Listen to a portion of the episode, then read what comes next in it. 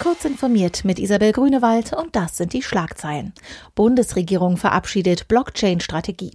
Entwicklungsumgebung Eclipse in neuer Version. Direktkauf beim Händler oft günstiger als bei Amazon Marketplace und E-Scooter entzündet sich in Münchner Wohnhaus. Die Bundesregierung will mit 44 Maßnahmen die Nutzung der sogenannten Blockchain-Technologie in Deutschland fördern, die auch hinter Kryptowährungen wie dem Bitcoin steckt. Ein zentraler Punkt des Strategiepapiers ist die geplante Digitalisierung von Wertpapieren. Die Bundesregierung will das deutsche Recht für elektronische Wertpapiere öffnen, heißt es darin. Die aktuell zwingende Vorgabe der Papierform solle nicht mehr uneingeschränkt gelten.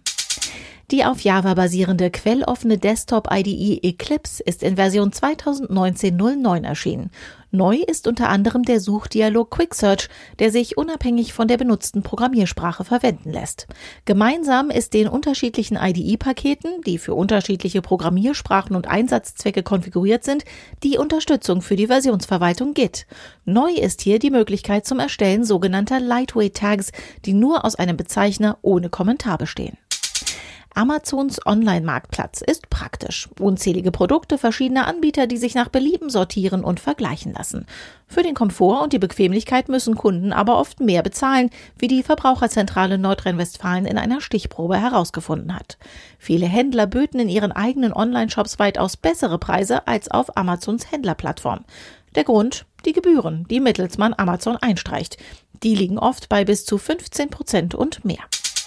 Der Akku eines E-Scooters hat sich schlagartig entzündet und in München einen Wohnungsbrand mit zehn Verletzten ausgelöst. Ein Schüler hatte laut Polizei den elektrischen Roller über Nacht ans Ladegerät in seinem Zimmer gehängt.